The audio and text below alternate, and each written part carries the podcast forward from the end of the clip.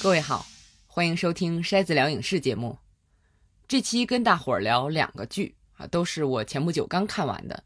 一个是今年新出的美剧《人生切割术》，讲的是通过手术啊，把人的工作人格和生活人格彻底分开啊，两边互不知道另一边的事儿。另一部剧呢，是二零一九年底到二零二零年初播出的韩国电视剧《棒球大联盟》。这个译名是不太准确的啊，后面我们细说。那这个剧实际上讲的并不是棒球赛场上的事儿，而是讲球队运营的内容所以主要人物不是运动员，而是那些管球队经营的上班族。所以这两部片的共同点就出来了啊，都是讲职场的。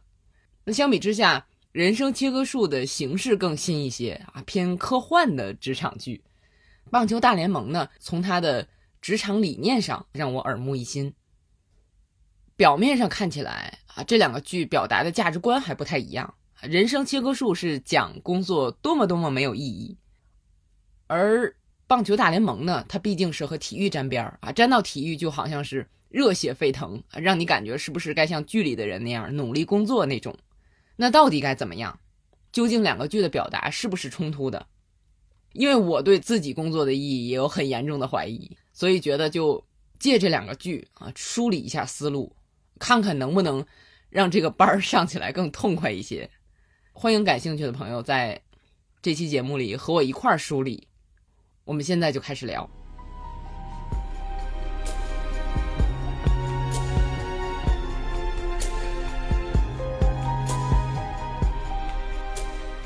先说人生切割术。看这个剧之前就发现好多人在夸这个剧，而且它在 IMDB 和烂番茄上的分儿也都挺高的。不过我开始看前几集的时候，觉得这个剧的观赏性不是很强，有点慢热啊。所以在这儿先提醒一下，打算看的朋友可能需要点耐心。那我今天说这两部剧就不回避剧透了啊。一方面我觉得都是放过一段时间的剧了，另一方面。这两个剧都是特别值得回味啊，并不是靠出乎意料的转折给人惊喜的剧，就是说不是特别怕剧透。那像《人生切割术》啊，我看之前就知道这个设定，把工作和生活分开，乍一听好啊，我下了班就恨不得关手机，一点工作的事儿都不要想。可是这个剧的重点其实不在这儿。剧一开头是一名叫赫利的女员工。在做完切割手术之后，那观众发现他完全记不得自己的姓名、家庭情况、住址、爱好等等，就是不知道自己是谁了。那接下来经历各种波折啊，把他安排到一个只有四个员工的大房间里啊，另外三名员工都是男性。亨利是来填补一名退休的员工的空缺的，他要做的是什么工作呢？就是把电脑屏幕上显示的一满屏的数字里边的一些数挑出来。他反复做的工作就像是把数字拖到回收站里，就是这么一个动作。你看这几个人盯着电脑屏幕，全神贯注，本身这个事儿就有点可笑。剧集大概想表现的也是这个，就是让你意识到这项工作毫无意义。实际上，很多工作都是无意义的，就是在浪费你的生命。那这时候，组织在这里也就是企业，来帮你赋予意义，给你傻干下去的动力。那像这个剧里，它是一个叫卢蒙的大公司，都做了些什么呢？从大的角度讲，造神。我们公司是由多么多么伟大的伟人建立的。公司是为了人类多么多么伟大的福祉，你作为其中一员很荣幸了，所以要好好干活。这种鬼话总有人信，也是很神奇。可能很多人就是喜欢把自己投身于某种伟大的使命中去，因为他自己找不到人生的意义。可实际上，这个使命既不伟大，受益者里也没有你，以及你这一类人都没有。还有就是，公司经常会以一点微不足道的奖励来激励你，就是所谓的福利啊，什么华夫饼派对、给你几分钟的跳舞时间。那身在其中的人可能觉得自己占了便宜似的，可稍微退一步，就会看清楚这点蝇头小利，就跟逗猫狗似的，完全就是侮辱。所以每次给这种小便宜的人进来的时候都很夸张，啊，一个男的推着小车进来送福利，他用饱满的情绪、华丽的言辞，把这个奖励描述的多么多么不简单。另外，公司还经常安排员工之间说空话、套话来互相鼓励。相信这些套路很多人都很熟悉。嗯，好。无意义的工作，我从大处和小处都伪装成有意义的，还骗不了你怎么办？那我就要毁掉你的灵魂，把你变成一具行尸走肉，这样你就能老老实实听话干活了。这正是这部剧的核心，就是它这个切割术，把工作人格和生活人格分开，并不是为了让你两边互不干扰。他们要的只是一个没有灵魂的工具人，所以不让你在公司想自己的家人，不能想自己的爱好，尽可能切断部门与部门之间的交流，让同办公室的同事互相不信任，让你觉得有人时刻在监视你。所有这一切啊，我们想想，是不是平时我们所在的公司也是这么做的，或者说希望能这么做？这些都是在剥离你的人性，并且从社会性上孤立你，让你只剩下给他们做牛做马，并且感激涕零。因为这时候你觉得只有公司对你好，你只能依靠公司了。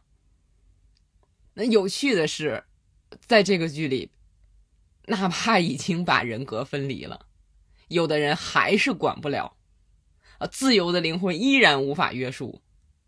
就好比你把这个人的色彩去掉了。他不记得多彩的生活了，可哪怕是黑白的他，还是有反抗精神。就算你不让我想爱好、想家庭，我还是不听你的。我不能被关在这儿。比如我们前面说到的，剧集一开始啊，发现自己被关在大会议室里的赫利，他开始一次次的尝试逃跑，后来想办法把纸带出去，上面写上字，提醒生活人格的自己。不要再回来上班，可他都失败了。公司就怕这个啊，管得特别严，你根本没有办法把有字迹的东西带出去。下班后你出了电梯，所有公司里发生的事儿全忘了，只有再来上班的时候才能想起来。那最后赫利采取了非常极端的方式，具体什么我就不说了，看过的朋友都会知道，就能意识到他有多坚决。那我好多年来一直特别喜欢一部一九六七年的电影，叫《铁窗喋血》，里边保罗纽曼演的那个犯人卢克，一直在越狱，不管每次被抓住要挨多重的惩罚，你觉得这次他不会再跑了吧？他还是会跑。我每次看那部片的时候都觉得特别感动，自由的灵魂啊，在人生切割术里看到赫利。一次次想办法逃离这个办公楼的时候，我想到了《铁窗喋血》里的卢克，而且特别开心。这个剧里边，自由灵魂的载体是一位女性。我这些年工作下来发现，少数真正敢说话、愿意维护正义并且承担责任的，很多都是女性。这个原因是多层面的啊，这里就不多说了。不过《切割术》这个剧里。大反派也是女性，啊，算是公司主管吧，她在公司说了算啊。她上面是董事会，可是他从来没见过董事会，感觉那些人挺看不上他的，哪怕只是通过电话，都不直接跟他沟通。可是他还是死心塌地。这个主管是没做切割手术的，啊，所以他记得上班的苦。那下班之后你还不好好休息？不，他下了班依然在为公司做调查工作，啊，真的是一心扑在工作上。所以他在后面被公司炒掉的时候，几乎疯掉了。因为这个人只有工作，没有工作就完全没有自我了，啊，特别悲哀。这是第一季临近结尾的事儿了。这位主管对工作投入到了变态的程度，为了达到目的不择手段。那他手底下就有帮他使这些手段的走狗。你也不知道这些人究竟图的是什么！明明他们也是被压迫的，最后也没好，可就是贪图手里这一点点芝麻大的权利去压迫别人。那所以在这些走狗的帮助下，剧里边体现的主要是两个男性员工，看上去都身强体壮，很有压迫感。你不是有反抗精神吗？向往自由吗？我从肉体上折磨你。他们让赫利念道歉信，念了一千零七十二遍才通过，让这个人从精神上和体力上都崩溃掉，他们管起来才方便。他们折磨人的屋子叫做 break room，如果你不知道，可能会以为是休息室啊，take a break 嘛。知道怎么回事之后，才会明白哦。那个屋子是要 break 你的啊，把你破坏掉，呃，这个名字就起的特别有深意。这个剧里不止这么一个双关语，看的时候可以稍微留意一下，自己发现才有意思。好，能想到的法子他们都用了，无所不用其极。可后来办公室里的人还是决定造反。那是由哪些因素造成的这样的结果呢？那一方面。人作为社会性动物，是希望互相交流的，哪怕你拦着不让他们交流，他们既跑到外面去跟别的部门交流，也在办公室里相互交流。那么人们相互了解之后，就会有情感上的羁绊，哪怕他们是四个完全不同的人，也因为被孤立、被惩罚而产生相互依赖的感情。啊，这就是惩罚的一个副作用了，让几个人站在了同一战线上。再有就是他们偶然得到一本书，公司是严禁带书进来的，这本书像稀世珍宝一样，他们都看了，看得如痴如醉。那这书实际上是鼓励你认识自我、独立思考的，换句话说就是思想启蒙的。那上边的人当然害怕你看到这种书。我看到那儿的时候就很感慨，啊，人还是得看书啊。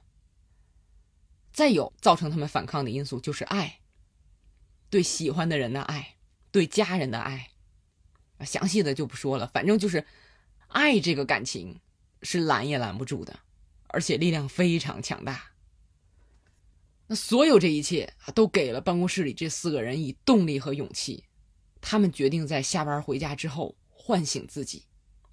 就是把工作的自己和生活的自己连上，因为他们意外发现公司里有人和设备能做到这点儿所以用剧里的台词说：“如果他们能在外界唤醒我们，有什么能阻止我们唤醒自己？”这句话明显也是有很强的寓意的。这个剧一共九集，最后就截到唤醒这个事儿，这几个人刚被唤醒。我在节目开头说这个剧娱乐性不是很强，也很慢热，可是因为这个结尾，第二季出来，无论如何我都得看。希望有了前面的铺垫啊，第二季能从开头就好看。这是今天聊的两部职场剧之一，《人生切割术》。下面聊这第二部剧啊，十六集的韩国电视剧《棒球大联盟》。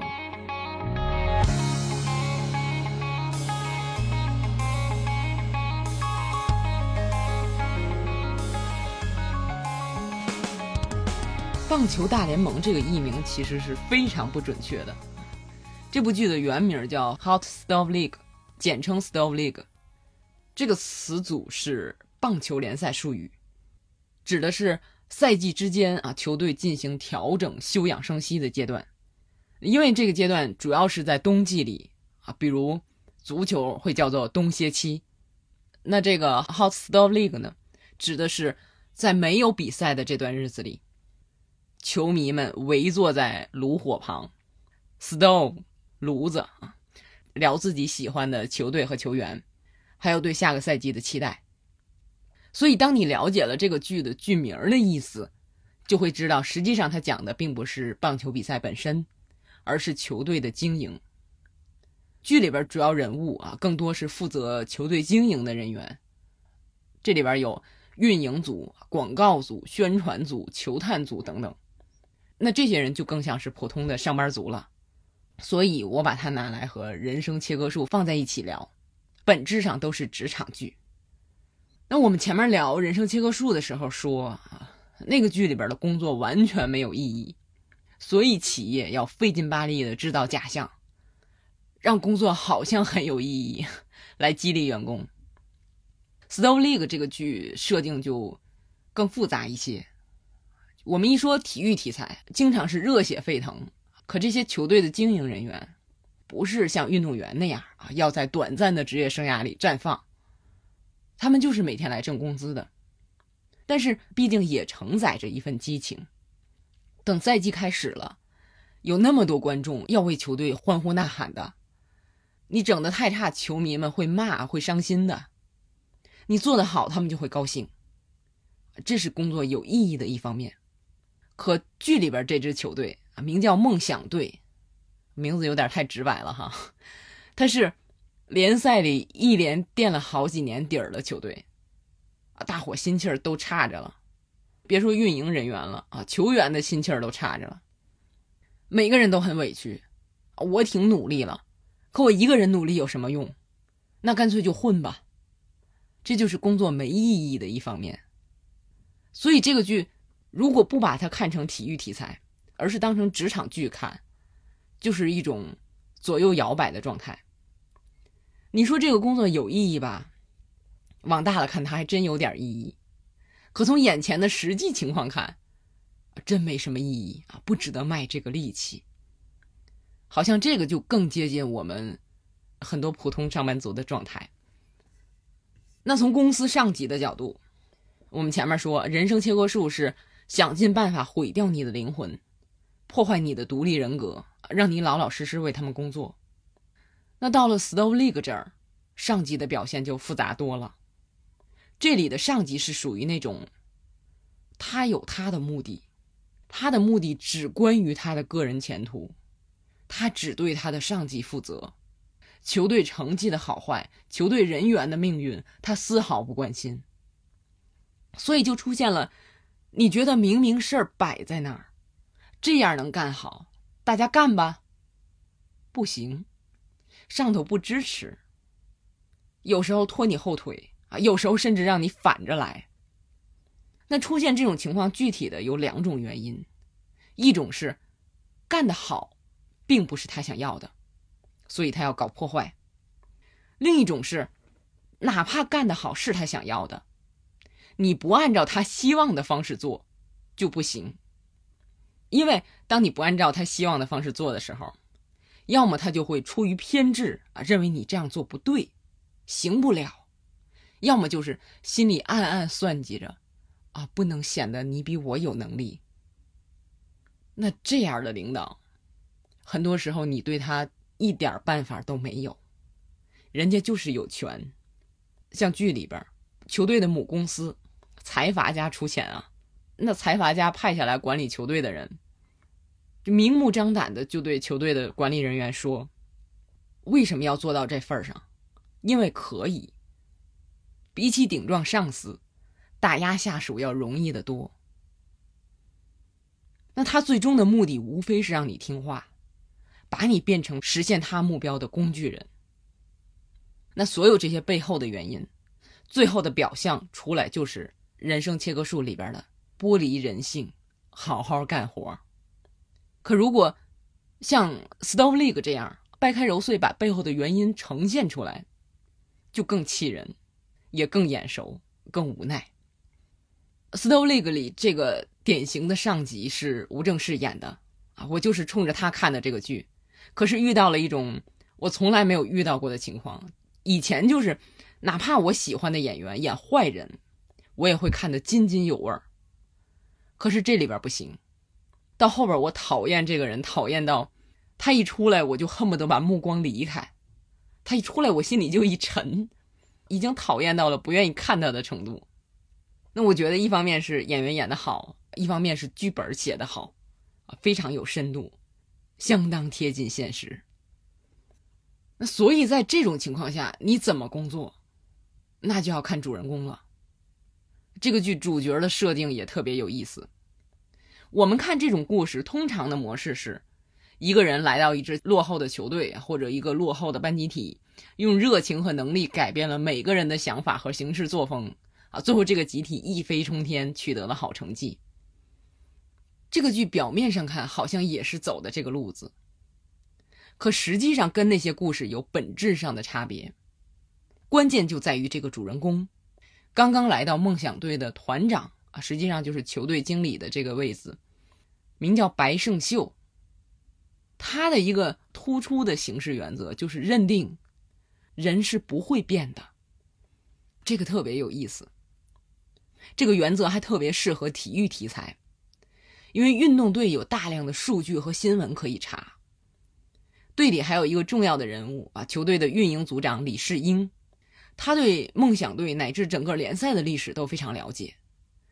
那。过去的数据库、网上的旧新闻，还有这个活数据库李世英，成了白胜秀团长的资料来源。他通过这些了解球队啊，从球员到教练，再到幕后的这些工作人员的种种过去。在充分了解那些过去的基础上，白胜秀对这些人的态度有这么几种：有的是觉得烂到根儿了，不能共事。直接解雇，有的是觉得价值观不同，但不是不可以沟通，那就在讨价还价的基础上工作；还有的是了解到这个人过去对工作的热情，弄明白为什么这份热情被整没了，想办法创造跟当初类似的环境，重新点燃这个人内心的那份激情。从头到尾，他没努力改变过任何一个人，他对待不同人的方式各有不同。当然，最后那种重燃激情的情况是最多的，因此球队整体向着好的方向发展。真的是这个剧看着看着，我就发现白生秀这个人怎么总翻老账。我从来没见过一个剧里边要把每个人的过去了解一遍的主角。看着看着明白哦，因为他觉得人是不会变的。可不是吗？我们在自己的单位里见到哪个人洗心革面过？所以说这个剧非常现实，都是工作好多年的成年人了，谁能改变谁呀？主人公自己也是不变的，哪怕他经常跟上面对着干，不惜得罪很有手段的老员工，然后遭到报复，哪怕他被信任的人背叛，啊，心里很不好过，哪怕他。对上级的顶撞，连累了跟他走得近的员工。这个时候，他也只能对被连累的那个人说声对不起，因为他习惯了，但是人家没习惯。可是除了说对不起，他也没有别的办法。之前还有因为为他作证可能会遭到报复的年轻球员，那些小孩他会保护。可是后来因为跟他走得近，遭到报复的员工毕竟是成年人啊，那是人家自己的选择。说句对不起就够了，我觉得这是很成人化的人际交往。所以白胜秀就是我知道后果是什么，可我还是会去做那些我觉得对的事儿。他是那种人，无论怎么样我都不会变，所以我也不指望、不苛求别人会变。在这个前提下，尽我最大的努力把事情做好。这么现实并且充满勇气的价值观。这就是这个剧透过白胜秀这个主人公向观众传达的。《Stove Lake》这个剧非常不一般，我看剧一般是好结构或者好价值观，只要占一样就足够了。这个剧两方面做的都很好。我前面重点提到的三个人物，团长白胜秀啊是体现价值观的主人公，运营组长李世英是线索人物。我以前在节目里说过，影视剧的主人公有时候给人感觉很无趣，原因往往是因为要承担推进情节的线索任务。可是我在此之前只看见过一个把线索人物和主人公分开的，就是《夜魔侠》第三季。那我之前专门聊第三季的那期节目里详细说过这个事儿。那这回又碰见了，在《Stone League》里。我们实际上是跟着李世英的眼睛来看整个故事的发展，那在很大程度上就减轻了主人公的负担。那这个剧里还有一个我没见过的人物安排，就是前面说到的吴正式演的那个反派人物，财阀家派下来的管球队的家伙，叫全景民。这个人不只是来制造麻烦的，你看剧的时候越往后看，越会发现，他不但是压迫别人的，同时也是被别人压迫的。那从他的经历就可以让观众看明白，白胜秀反抗的意义。你如果让人压着，你会一直被压着，早晚有你受不了的那一天。那全景民实际上是一个点名主题的人物，就是他也分走了传统结构的主人公的一部分任务。因为这个剧里的主人公是无比坚定的啊，坚定的，甚至你平时看他都会觉得有点木讷，所以剧集在他身上没安排什么刻意的变化，而是把点名主题的。有剧烈起伏的情节，安排在全景民这个始终非常矛盾、也非常煎熬的人身上，这就让整个故事更现实，所以表达的价值观也就更有可信度。哇，这个剧本哪怕是作为文学作品的水平也是绝了，而且能拍成这样相当不容易。所以虽然是两年半之前的剧了，我还是想推荐给没看过的朋友。《Snow League》里有这样的台词，前面是白胜秀讽刺全景民啊，说他工作是出卖灵魂。那全景民问白胜秀：“你工作不出卖灵魂吗？”白胜秀说：“是啊。”全景民说：“这世上所有的职场人，都是出卖灵魂工作的，因为你不出卖灵魂，自诩清高，才会被炒。”这就回到我们这期节目要讨论的问题上来了。那工作到底需不需要灵魂？筛子聊影视，在体验中成长，用理解去改变。人生切割术那个剧里是，工作完全没有意义，要剥夺你的灵魂，让你好好干。Stove League 里很多时候是你干不好，是因为工作时你的灵魂枯竭了，我给你浇点水让你复苏啊，这样你才能好好干。人生切割术里的员工是被这个破工作毁了我的灵魂。我要找回来，然后我毁了这个破工作。Stuff League 里很多员工是，既然是工作嘛，我要得到我认为符合我价值的回报，而且我要按时下班去搞我的业余爱好。可是这些都不会影响我把工作做好。你给我创造能好好工作的条件，我就会好好工作。那到底怎么着？这两个剧的表达是不是矛盾的？我看这两个剧的时候，经常会想到同样以职场为主题的其他剧集，比如《办公室》（The Office）。我之前看过一个分析办公室的视频，里面最后总结性的话语大概意思是：我们的工作往往都是无意义的。这种情况下，人们为了生存下去，最终会有两种选择：一种是离开啊，去找有意义的工作；另一种是留下来。在无意义的环境里找到属于自己的意义，比如和同事建立友情，乃至爱情；比如发展下班后的爱好，来支撑自己的精神世界等等。那由此推而广之，我觉得能在人生切割术和 Stove League 之间找到连接点，那就是我们怎么让自己活得舒服。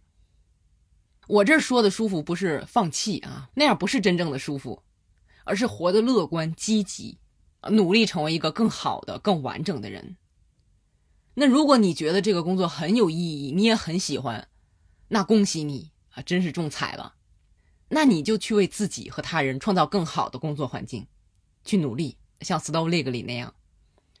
那如果你觉得这个工作在摧毁你的灵魂，每天老痛苦了，那你还有以下几种选择：第一种，离开。但是不是所有人都有条件这么做的。第二种，把工作在自己的生活中的比重减少，把精力放在更有意义的事儿上。第三种，抗争。为什么要抗争？有可能是你想努力，但是有阻碍，像《Slow League》里那样；也有可能是他阻止你离开，或者是阻止你减少工作在生活中的比重，像人生切割术那样。还可能，单纯就是眼前的事儿不符合你的价值观，你看不下去。这些都值得抗争。说到抗争啊，我想起来演员芥雅人啊，在接受采访的时候说过，他劝观众不要学半泽直树里的主人公。他说那样跟上司抗争是要被炒的呀。好像后来也确实有新闻说有人学半泽直树被炒了。这种情况听起来好像是有一点过于浪漫主义啊，所以被打击了。可也有像《Stone League》的主人公白胜秀那样。对世事看得很清楚，一点也不浪漫，但为了保持我灵魂的完整性，宁愿承受被炒带来的痛苦的各种情况都有。那我这里特别想说的情况是，有条件的人的抗争，就是当你成为公司里、单位里的资深人士，你说话有一定的分量了，或者哪怕没太重的分量，但是企业不能轻易炒你了，说出你该说的话。当然我知道这个非常难啊！人随着年龄的增长啊，别说赤子之心越来越少，最基本的人心都退步了。我就有这样的同学啊，当了领导之后，跟昔日的同学说话都跟跟下属说话一样，最基本的礼貌都没有了，让我特别震惊啊！这个人怎么退化成了这样？工作怎么让他变成了这样？当然，并不是所有人都这样。我记得是有一本书啊，《意见时刻》声名狼藉的金斯伯格大法官那本书里边写到，在 RBJ 获得哥伦比亚大学终身教职之后，他立马就帮学校的职工跟学校打维权官司，学校肯定气死了。可是对 RBJ 来说，这才是体现他对法律精神的理解。抗争才是他在工作中完善自己的方式。那前面聊的所有这些，实际上也是我在准备这期节目、清理思路的时候才想明白。我们今天聊的人生切割术和 Stone League 是不矛盾的，两个剧其实都在说，工作一定不是最重要的，不要思考为了工作好，我要成为一个什么什么样的人，那就本末倒置了。工作的意义在于帮你成为一个灵魂更完整、更健全的人。他应该是为你服务的。那如果听这期节目一直听到这儿的朋友，对这个观点表示同意，那就让我们共勉。感谢收听这期的《筛子聊影视》节目。如果你喜欢这个节目，就请你向你的朋友推荐这个节目。不管你是从哪个平台听到的《筛子疗影视》，都欢迎订阅点赞。这期就到这儿，我是电影筛子，我们下期节目再见。